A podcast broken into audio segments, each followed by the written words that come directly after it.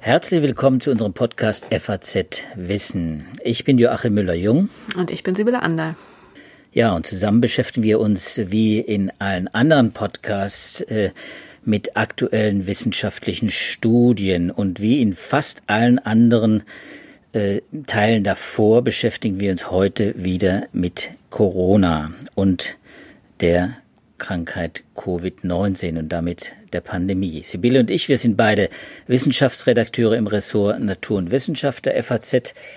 Ich bin äh, Biologe und begleite die Klimaforschung und die Medizin. Sibylle ist äh, promovierte Astrophysikerin und Philosophin. Und heute hat Sibylle uns hm, spannende äh, Paper mitgebracht, die sich mit einem ganz aktuellen Thema beschäftigen, nämlich dem gestern beschlossenen bzw. erweiterten Masken, der erweiterten Maskenpflicht, also mit Corona-Maßnahmen. Wir wollen uns heute mal mit dem Mund- und Nasenschutz näher beschäftigen. Da gibt es ja einige Gerüchte, da gibt es auch einige Behauptungen, die so nicht haltbar sind und es gibt wissenschaftliche Befunde und das ist gewissermaßen unser Thema heute. Wir haben dazu auch einen einen wunderbaren Beitrag äh, heute Morgen gehört in der Regierungserklärung der Kanzlerin. Ich glaube, Sibylle, den sollten wir hier mal einspielen, um unsere Zuhörer einfach mal auf den Geschmack zu bringen. Ja, unbedingt. Da möchte ich noch einmal eine Bemerkung machen. Das Tragen von Masken, und ich bin allen Bürgerinnen und Bürgern dankbar, die sich daran auch sehr gut halten. Es senkt das Risiko einer Infektion. Es ist ein Schutz. Aber solange es keine medizinische Maske von der Qualität FFP2 oder 3 ist, ist es keine Sicherheit, dass es nicht doch zu Ansteckungen kommen kann. Und das genau ist der Grund, warum wir auch große Menschenmengen in Einkaufszentren vermeiden müssen. Und ich finde, wir haben hier alle eine wirkliche Aufklärungspflicht. Wir dürfen auch die Menschen nicht in falscher Sicherheit wiegen. Mund-Nasenschutz plus Abstand, das ist das Allerbeste. Und ansonsten ist es ein Schutz für mich und für andere, wenn alle es tun, aber es ist keine Sicherheit und das muss man auch immer wieder aussprechen. Ja, also Sicherheit nicht, Schutz schon. Das ist gewissermaßen die These von Angela Merkel und nicht nur ihre These. Das ist ziemlich gut, wie ich finde, zusammengefasst, jedenfalls mein Stand, wozu Masken äh, dienen können und wo auch die Grenzen der Masken sind. Wir werden das versuchen, hier im Laufe dieses Podcasts ein bisschen deutlicher zu machen. Sibylle, du hast dir ein paar Paper angeguckt äh, zu dem Thema Masken. Äh, ich glaube, wir sollten einfach mal ganz von vorne anfangen, weil äh, das ist äh, oft auch nötig, wenn man verstehen will, wie Masken wirken, dass sie überhaupt wirken äh, und vielleicht auch, warum die Wissenschaft äh, dann relativ äh, spät, so erst im Laufe der, der ersten Monate der Pandemie wirklich auch die entsprechenden Daten auch hat sammeln können, äh, um Aussagen über die Schutzwirkung von Atemschutzmasken machen zu können. Erzähl mal, was äh, sind denn diese Paper, die du mitgebracht hast? Und vielleicht kannst du uns ganz am Anfang mal kurz äh, äh ins Bild setzen, diese äh, so Begriffe wie Aerosole, Tröpfchen, die immer wieder auftauchen. Was hat es denn damit auf sich? Warum müssen wir das vielleicht auch beachten, wenn wir Masken tragen? Ja, Joachim, du hast natürlich recht. Das ist ein sehr komplexes Thema, ein sehr spannendes Thema mit unheimlich vielen verschiedenen Aspekten und Facetten. Zudem ist, wie man sich denken kann, eine wahre Flut von Veröffentlichungen gibt. Und der Anlass, äh, sich mit diesem Thema in dieser Woche zu beschäftigen, ist neben der Regierungserklärung ein neu rausgekommener Übersichtsartikel ähm, in der Zeitschrift Physics of Fluids, der einen wirklich guten Überblick gibt über diese ganzen verschiedenen Aspekte des Maskentragens. Also vor allem erstmal die physikalischen Aspekte, dann die Trageaspekte, die Wirksamkeit, all das ist da drin beschrieben und ähm, ist insofern ein super Startpunkt, um sich in dieses Thema einzuarbeiten. Und wenn ich jetzt auf deine Bitte zurückkommen darf, erstmal die Grundlagen zu klären, das ist natürlich ganz, ganz wichtig bei dem Thema, dass man erstmal weiß, worüber man spricht. Und da ist die Grundunterscheidung, die du gerade schon genannt hast, tatsächlich, dass man erstmal guckt, ähm, was möchte man denn aufhalten. Also das ist dieses breite Spektrum von potenziell virenlastigem Material, also Speichel oder Schleim.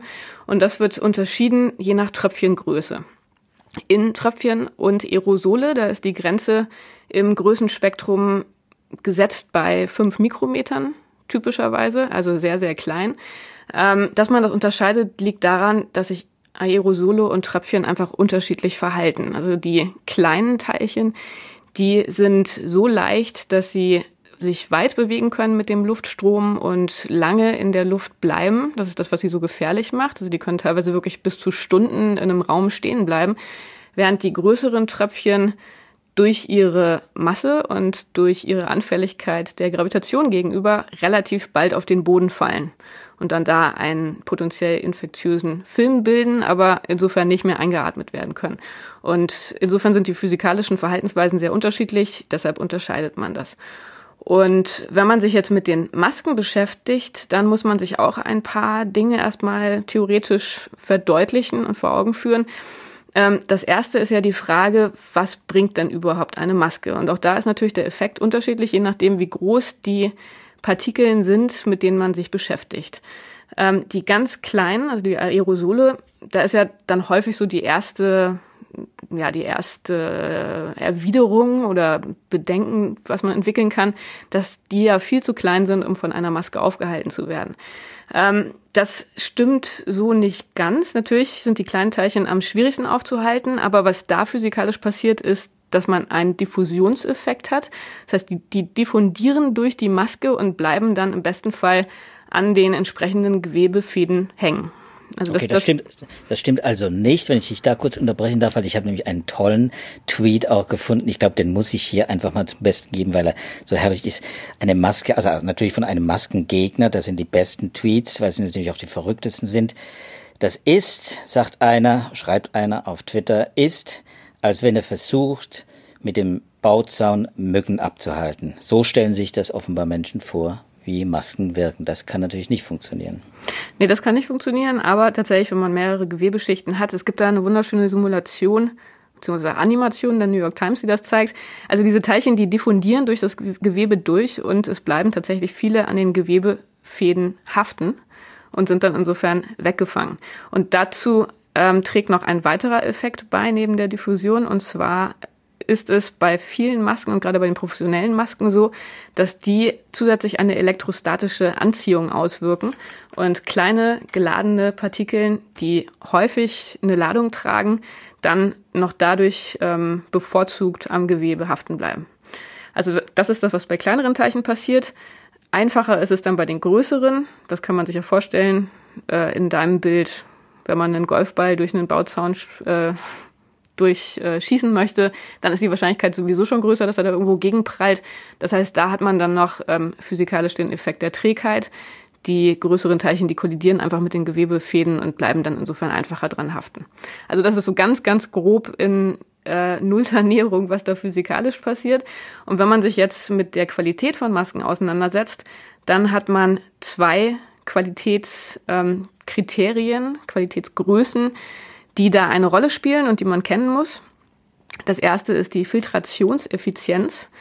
Die beschreibt eben gerade, wie viele Partikeln abgefangen werden. Also die beschreibt das Verhältnis von Partikeln vor und hinter dem Filter. Wenn ich durch eine Maske durchatme ähm, und ja, Partikeln in meiner, in meiner Atemluft vorhanden sind, wie viele werden denn von der Maske aufgehalten? Das wird in Prozent gemessen ähm, wenn vor und hinter der Maske genau gleich viele Partikeln da sind, also wenn die Maske gar keinen Effekt hat, dann ist der äh, Wert entsprechend 0% und wenn alle aufgehalten werden 100%. Also das ist ein Maß dafür, wie gut das Gewebe, aus dem die Maske ist, tatsächlich die Partikeln aufhalten kann. Das sagt mir aber noch nicht alles, denn bei einer Maske ist natürlich auch wichtig, wie gut die überhaupt abschließt am Gesicht. Und deshalb gibt es noch eine zweite Größe. Im Englischen heißt die Total Inward Leakage oder Outward Leakage. Das ähm, beschreibt das Verhältnis aller Partikeln innerhalb der Maske und außerhalb der Maske, wenn man auch noch den Effekt dazu nimmt, dass Luft am Rand der Maske in die Maske eindringt. Das kennen wir ja alle. Masken sind ja nie völlig dicht. Ähm, das Unangenehmste, oder was ich besonders unangenehm finde zumindest, ist, wenn äh, die Atemluft oben in die Augen rein äh, pustet. Also insofern sieht man schon, da gibt es immer irgendwo Löcher an den Masken. Und das spielt natürlich eine ganz, ganz wichtige Rolle dafür, wie sicher eine Maske ist. Und insofern, wenn man über die Sicherheit von Masken redet, also über den Schutzfaktor, Protection Factor auf Englisch, dann spielt da eben genau diese, diese Größe eine Rolle, wie viel insgesamt äh, an Luftaustausch durch den Filter und durch die Löcher am Rand austritt. Und das wird gemessen. Also das, da geht man richtig dran und misst es. Oder wie, wie wird das heute äh, dann tatsächlich ermittelt, wie gut die Masken dann funktionieren? Wie viel Prozent da quasi hängen bleibt und wie viel Prozent äh, dann vielleicht auch nach außen dringt oder dann auch genau, also in die Atemluft? Das macht man experimentell, ähm, indem man einfach also die, die Filtrationseffizienz kann man ja natürlich ganz einfach messen, indem man das Gewebe vor eine, das ist so eine Art Nebelmaschine spannt und dann einfach guckt, wie viel kommt durch von den Partikeln, die auf der einen Seite sind. Ähm, und wenn man dann aber sich das genau angucken will, wie viel auch am Rand austritt, also wie verschiedene Masken von, mit verschiedenen Passformen ähm, wirklich äh, an Schutz abgeben, dann braucht man zusätzlich noch sowas wie Schaufensterpuppen, in die dann Luft reingepumpt und abgepumpt wird. Das sind Experimente, die gemacht werden und da kann man das relativ genau ermitteln. Das ist die experimentelle Seite. Auf der anderen Seite kann man das natürlich auch immer theoretisch angehen. Und das wird auch sehr aufwendig gemacht. Das sind dann sehr komplexe ähm, computerbasierte Simulationen. Und da ist dann die Grundlage die klassische Flüssigkeitsdynamik. Also das heißt, man, man beschreibt die Atemluft mit den Navier-Stokes-Gleichungen, was man im Physikstudium immer sehr ausgiebig selber auch rechnet, ähm, wo man sich dann anguckt, wie verhält sich die Atemluft? Wird, werden da Wirbel erzeugt? Wie ist der Einfluss der Gravitation, äh, der Einfluss von Reibung und so weiter? Also das wird alles damit reingeschrieben. Das ist das eine. Also was passiert mit der Luft? Und wenn man dann aber sich äh, den Schleim und den Speichel anguckt, dann muss man noch zusätzlich so eine Teilchenbeschreibung mit dazu machen. Das ist jetzt so ein bisschen technisch interessiert wahrscheinlich auch kaum jemanden. aber dann simuliert man die einzelnen Flüssigkeitströpfchen nochmal extra oben drauf, weil die sich nicht mit der Luft bewegen. Die haben ja einen eigenen Impuls, ähm, eine gewisse Trägheit. Und äh, das sind einfach die beiden Komponenten, die man da theoretisch beschreibt. Und damit kommt man dann auch erstaunlich weit. Also da gibt es wirklich sehr ähm, aufwendige, detaillierte Simulationen, die einem auch eine ganz gute Vorstellung vermitteln, wie sich die Atemluft ähm, ja, ausbreitet und was da dann der Effekt einer Maske ist. Und nicht nur die Atemluft, dann auch wirklich die Aerosole, weil die Aerosole sind ja das, was wir in den letzten Monaten ja gelernt haben, was ja die eigentliche Überträgersubstanz äh, ist gewissermaßen, wo, wo die, die, diese Tröpfchen, diese mini, diese winzigen Mikro, äh, äh Mikrometer kleinen Tröpfchen, die man wirklich nicht sehen kann mit bloßem Auge und die aber trotzdem viele Viren übertragen. Das sind die, das eigentliche Problem und weniger die Tröpfchen. Genau. Na, das ist auch vor allem das Problem, wie schon anfangs beschrieben, dass man diese sehr kleinen Tröpfchen vergleichsweise schlecht durch Masken aufhalten kann. Also immer noch erstaunlich gut, aber die Effizienz äh, der meisten Gewebe ist natürlich bei größeren Partikeln sehr viel besser als bei den kleineren. Und in der Und, Masse dann ja auch viel in der Luft sind dann. Ne? Das ist genau, das, die stehen da länger. Mhm. Ja, das macht sie so gefährlich. Okay, ähm, was bringen jetzt die Masken? Erzähl mal, das, äh, du hast da, das, in diesen Arbeiten sind ja einige Vergleiche auch angestellt worden. Vielleicht kannst du uns da mal, äh, mal aufklären, welche Masken denn wirklich etwas bringen oder wann vielleicht auch Masken etwas bringen. Welche, welche Eigenschaften müssen Masken haben, damit sie wirklich auch uns vor der Krankheit, äh, vor, den, vor dem Erreger schützen oder eben auch andere schützen? Ja, genau, das ist ganz interessant. Natürlich werden oder wurden auch klassisch immer ganz besonders die OP-Masken und die FFP2-Masken besonders genau untersucht. Also das sind die, die man kaufen kann.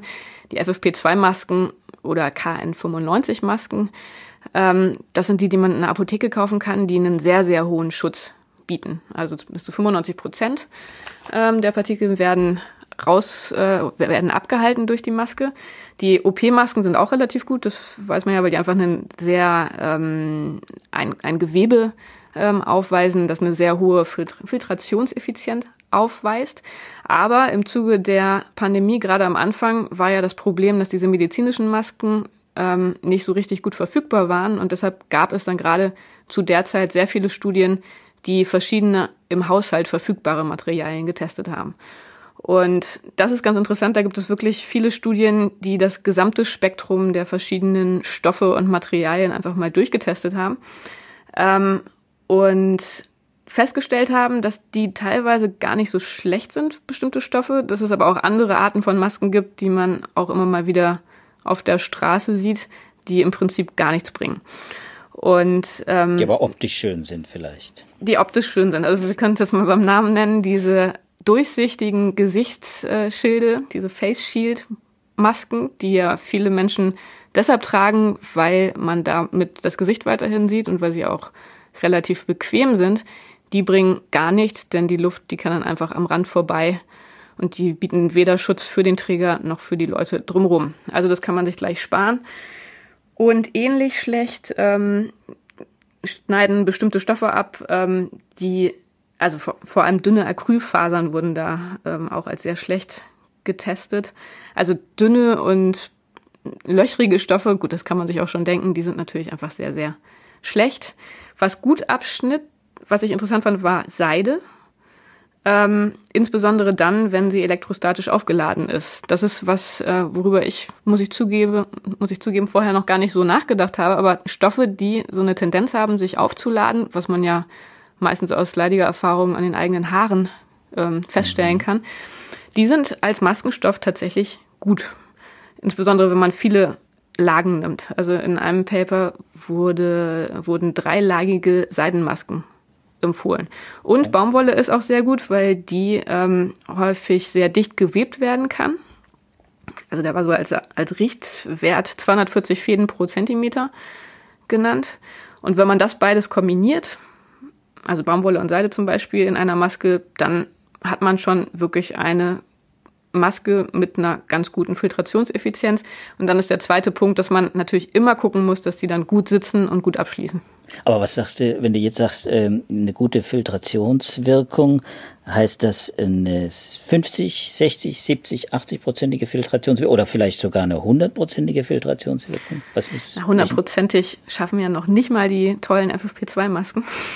Das ist ja genau das. Mhm. Ja, genau, das ist ja genau das, was Frau Merkel gesagt hat. Ähm, da werden so Werte 70 bis 80 Prozent genannt was ja schon mal wirklich ordentlich ist. Also das ist dann vergleichbar mit einer OP-Maske, die auch so bei 70 Prozent liegt. Und das entspricht ja auch der Forderung von Virologen, oft einfach die Viruslast zu verringern. Das ist ja auch Ziel dieser ganzen Maßnahmen. Man kann sie nicht komplett eliminieren, die Viren, auch nicht aus einem Raum, auch wenn man mit Abstand dasteht. Aber wenn man die Virenlast reduziert, das, das hilft ja auch schon. Wir wissen ja, dass eine Infektion nicht wahrscheinlich mit einem Virus erreicht wird, äh, da braucht es schon ein paar mehr Viren. Also in Ischgl haben wir ja jetzt bei einer, bei einer Studie gelernt, äh, da haben sich die Leute mit tausend Viren etwa angesteckt. Äh, also wenn man die, äh, wenn man Viren relativ gut filtert, äh, und sie verteilen sich ja dann auch noch entsprechend im Raum, dann kann man damit auch in einem Raum relativ viel erreichen, oder? Mit so einer Maske. Genau, das sind, da, dazu gibt es auch Studien, ähm, die mit verschiedenen Prozentzahlen ähm, operieren, mit wie, also zu welchem Anteil die Infektionen durch Masken reduziert werden. Und ähm, da gab es auch im Frühjahr zum Beispiel eine Studie, die davon ausgegangen ist, dass Stoffmasken Ansteckungen um 30 Prozent verringern. Das ist, sind natürlich Zahlen, die sind wirklich schwer festzustellen. Also weil sich da auch einfach Physiker und Mediziner zusammentun müssen. Mit der Virenlast ist ja auch immer alles nicht so ganz, ganz klar und einfach zu messen und so. Das weißt du ja besser mhm. als ich. Ähm, das sind dann einfach mal Annahmen, um zu gucken, was passiert. Und da gab es ein paar epidemiologische Modelle, die das mal durchgerechnet haben, wenn man einfach davon ausgeht, dass das Tragen von Masken einen bestimmten Minderungseffekt hat auf das Infektionsgeschehen. Und da kamen sehr ähm, mutmachende Ergebnisse raus, dass wenn ein Großteil der Bevölkerung tatsächlich Masken trägt, die Pandemie deutlich eingegrenzt werden kann. Und ähm, also konkret eine Studie aus dem Frühjahr ähm, hatte das mal durchgerechnet mit OP-Masken, wenn die 70 Prozent der Infektionen verhindern können, dann und 70 Prozent der Menschen OP-Masken tragen, dann hat man die Pandemie faktisch beendet. Ja. Okay, das wäre eine schöne Aussicht, aber das ist ein theoretischer Wert, ne? Genau, das sind theoretische Simulationen, also insofern mit ganz vielen Annahmen und ähm, ja, auch Begrenzungen insofern behaftet, aber gibt halt erstmal so eine grundsätzliche Idee, dass Masken auch dann helfen können, wenn sie, wie mit Stoffmasken, das haben sie auch durchgerechnet bei 30 Prozent, also wenn sie gar nicht so einen durchschlagenden Effekt haben, aber ein bisschen helfen. Also auch das hilft dann schon. Und dann gibt es ja noch die Studien, die dann in den sozialen Medien so gehandelt würden, als würden Masken überhaupt nichts bringen. Da gibt es so eine dänische Studie, die auch immer wieder zitiert wird. Genau, das ist ganz interessant, weil die eigentlich ein schönes Studiendesign hat. Also das ist eine dänische Studie, die wurde im Sommer durchgeführt, Anfang April bis Anfang Juni. Ähm, eine Studie, die mit sehr vielen Teilnehmern, mit 6000 Teilnehmern gearbeitet hat, die aufgeteilt wurden in eine Test- und eine Kontrollgruppe. Ähm, und diese Gruppen unterschieden sich dadurch, dass die, der einen Gruppe empfohlen wurde, eine Maske zu tragen in diesem Zeitraum, also April und Mai, zwei Monate, und der anderen Gruppe empfehlen, empfohlen wurde, die Maske nicht zu tragen. Und dann wurde den Teilnehmern ein Antikörpertest äh, noch zugeschickt, mit dem sie am Ende des Studienzeitraums feststellen sollten, ob sie sich infiziert hatten in dem Zeitraum oder nicht. Also im Prinzip eine schöne Idee, um das zu vergleichen, ob das Tragen einer Maske einen Effekt hat. Ähm, das Resultat der Studie, was insbesondere von konservativen Kreisen dann sehr stark verbreitet wurde, war, dass es keinen Unterschied macht, ob man eine Maske trägt oder nicht. Ähm, das ist natürlich erstmal ein überraschendes Ergebnis ist aber vielleicht gar nicht so überraschend, wenn man sich nochmal genau anguckt, was in dieser Studie passiert ist. Erstmal der Testzeitraum April bis Juni in Dänemark, ähnlich wie in Deutschland, da gab es einfach kaum Infektionen. Also die Leute, die da mitgemacht haben, die mussten jeden Tag mindestens drei Stunden äh, draußen rumlaufen, also nicht zu Hause sein. Aber wenn es einfach draußen kaum Infektionsfälle gibt, ist die Wahrscheinlichkeit, sich irgendwo anzustecken, ob mit oder ohne Maske sowieso nicht besonders hoch. Also das war so die Hauptkritik an der Studie, ähm, die auch von den, von den Studienwissenschaftlern selbst geteilt wurde. Und ähm, dann ist natürlich auch noch ein Problem, dass es nicht kontrolliert wurde, inwiefern diese Anweisungen befolgt wurden von den Teilnehmern. Und äh, die Tests, also Antikörpertests und PCR-Tests, die die durchführen sollten, die wurden eben auch von den Teilnehmern selbst durchgeführt. Und auch das ist dann natürlich eine Geschichte, wo man sich so ein bisschen, genau. Also insofern waren die Wissenschaftler, die die Studie selber durchgeführt haben, selber sehr, sehr vorsichtig mit der Interpretation. Aber es ist eine Studie, die natürlich dann extrem politisiert wurde und ähm, ja, wo man einfach sieht, wie schwierig und politisch brisant heutzutage Studien zu solchen politisch relevanten Themen auch sind. Also eigentlich kann man als Wissenschaftler da kaum noch sagen, dass man die Inhalte ähm, von der politischen Relevanz trennt, weil das sofort natürlich politisch ausgeschlachtet wird. Ja, das ist ja wirklich bei dem Thema äh, ganz extrem. In den USA wurde ja die Maske noch viel mehr politisiert als bei uns. Äh, da wurde sie in rechts-links äh, gewissermaßen äh, äh, in, in rechts-links äh, äh, eingeteilt, zugeteilt, wenn man so will. Äh, die Linken, die Maoisten oder Sozialisten, wie man sie nennen will, die tragen Masken und wenn die dann in den, in den Laden kommen, äh, in dem normalerweise nicht Masken getragen werden, das waren dann die Republikaner-Wahlgebiete, dann, dann sind sie unter Druck geraten, um es mal vorsichtig zu sagen. Also dann sind sie angepöbelt worden. Äh, das haben wir zum, zum Glück hier nicht. Hier geht man sehr viel pragmatischer äh, mit der Maske um. Und, und man muss äh, natürlich auch wirklich nochmal noch mal mhm. sagen, dass ähm, die Studienlage, also wie gesagt, es gibt wahnsinnig viele Studien dazu, die Studienlage ist da relativ eindeutig. Also da ist die dänische Studie wirklich ein Ausnahmefall.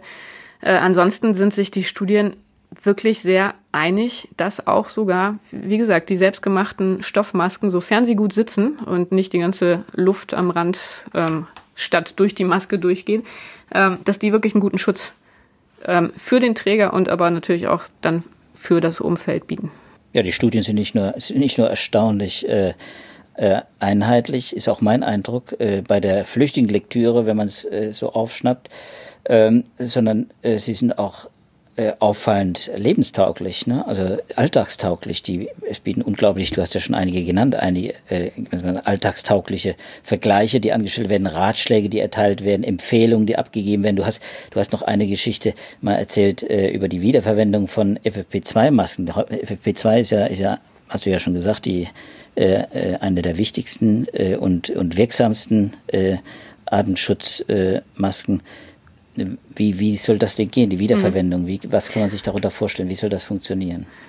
Also die FFP2-Masken, die sieht man jetzt ja auch immer mehr im, im Alltag und ähm, immer mehr Menschen tragen sie. Ich empfehle das auch allen älteren Menschen in meinem Umfeld, ähm, weil die wirklich den besten Schutz bieten bei einer Vergleichs, bei einem vergleichsweise hohen Tragekomfort. Also die FFP3-Masken, die sind noch sicherer, aber die machen es einem wirklich schwer zu atmen. Das ist natürlich immer der Kompromiss bei den Masken zwischen der Porengröße. Ähm, je kleiner, desto besser in Bezug auf den Schutz und der Atmungsfreundlichkeit, wo größere Poren natürlich besser sind. Also da würde ich immer FFP2-Masken empfehlen, aber gleichzeitig sind die relativ teuer. Ähm, und sollten eigentlich auch nur einmal verwendet werden. Und da blutet einem als halbwegs umweltfreundlicher Mensch natürlich das Herz, wenn man diese ganzen Masken ständig wegschmeißen muss.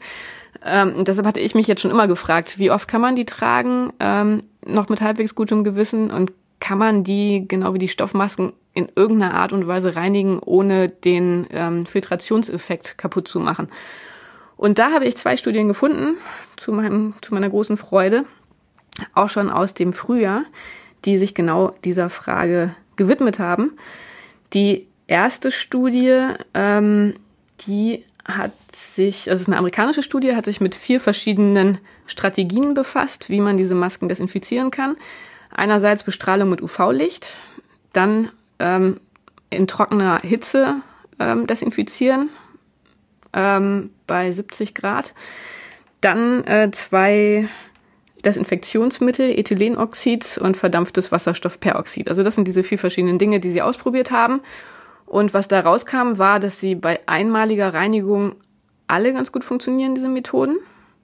Bei mehrfacher Anwendung gibt es dann aber Unterschiede. Und da funktioniert, wenn man sie mehrfach reinigt, am besten Wasserstoffperoxid. Ähm, Wärme und UV-Strahlung funktioniert auch ganz okay, muss aber länger angewendet werden weil beide Verfahren das Virus langsamer töten und nicht besonders gut funktioniert Ethylenoxid. So, das sind jetzt alles Dinge, gut, Hitze ist wahrscheinlich das einfachste für den Hausgebrauch.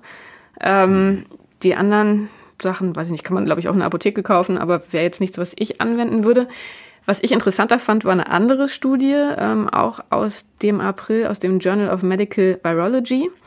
Und die haben nämlich eine tolle Methode für die Reinigung von FFP2-Masken oder N95-Masken, die äquivalent sind. Die haben nämlich geguckt, was passiert, wenn man die Masken dampft. Also wenn man sie in Plastiktüten packt und diese Plastikbeutel in kochendes Wasser legt. Und deren Fazit war, wenn man das fünf Minuten lang macht, dann tötet man Viren und Bakterien ab und kann damit die Masken mehrere Tage tragen, wenn man sie zwischendrin immer wieder reinigt. Also die schreiben in ihrem Paper, sieben bis zehn Tage ist okay. Ähm, und ich meine, der Trick ist natürlich, dass die dadurch nicht, nicht nass werden. Und ähm, ja, ist, glaube ich, eine relativ ja. praktische Methode. Also das hat mich sehr gefreut, dass ich dieses Paper gefunden habe. Ich habe es jetzt selber noch nicht ausprobiert, aber es klingt für mich sehr nachvollziehbar. Ja, toll. Und das sind natürlich Sachen, die man auch bei uns dann nachlesen kann. Jedenfalls, wenn wir die äh, Paper und auch dieses Paper mit dem Plastiktipp natürlich dann in unseren Show Notes verlinken, sodass Sie da einen genauen Blick reinwerfen können. Sibylle, ich glaube, äh, wir haben heute aus unserem Wissenschaftspodcast einen Service-Podcast gemacht. Das schadet aber, glaube ich, gar nicht in dieser Zeit, nachdem wir ja gestern Abend und heute Morgen dann eben letztendlich auch im Bundestag ja dann auch gehört haben, dass die Maskenpflicht eben zumindest mal für den Dezember erweitert wird. Äh, vielleicht auch da nochmal einen kleinen Service zum, am Ende, äh, um auch unsere Zuhörer dann gewissermaßen so ins Bild zu setzen, was denn da nun wirklich im Hinblick auf Maskenpflicht äh, vereinbart worden ist. Maskenpflicht gilt also ab sofort äh, eben auch, das ist neu, auch vor Geschäften, nicht nur in Geschäften, auch vor Geschäften und auf Parkplätzen und draußen dort, wo sich Personen auf engem Raum befinden. Also auch vor, äh, auf öffentlichen Plätzen zum Beispiel, wo es eng werden kann. Und in den Schulen letztendlich ab der siebten Klasse, aber da nur in Regionen von deutlich mehr als 50 Neuinfektionen pro 100.000 Einwohnern also einer Inzidenz von 50 pro 100.000. So, ich glaube, jetzt haben wir genug Informationen geliefert heute. Äh, Sibylle, wir haben auch äh, die Zeit äh, ausgeschöpft, die wir uns selbst gegeben haben für diesen Podcast. Wir werden einfach nächste Woche weitermachen, würde ich vorschlagen. Mal gucken, es wird äh, mit einer 95 bis 99 prozentigen Wahrscheinlichkeit und damit sind wir fast bei einer großen Sicherheit bei Corona wieder landen. Wie auch immer. Wir sagen Tschüss, äh, wir verabschieden uns äh, und freuen uns natürlich, wenn Sie auch beim nächsten Mal wieder dabei sind bei unserem Podcast FAZ Wissen. Wenn Ihnen die Folge gefallen hat und wenn Sie äh, keine Folge verpassen wollen, dann können Sie das natürlich auch alles gerne nachhören auf Spotify, Apple Podcast oder eben auch bei jedem anderen Podcast-Catcher. Ich sage hiermit Tschüss und wünsche Ihnen alles Gute. Bleiben Sie tapfer und vor allem gesund. Und Sibylle, du wirst es wahrscheinlich auch so denken. Unbedingt gesund bleiben und wir freuen uns, wenn Sie uns nächste Woche wieder zuhören. Tschüss. Tschüss zusammen.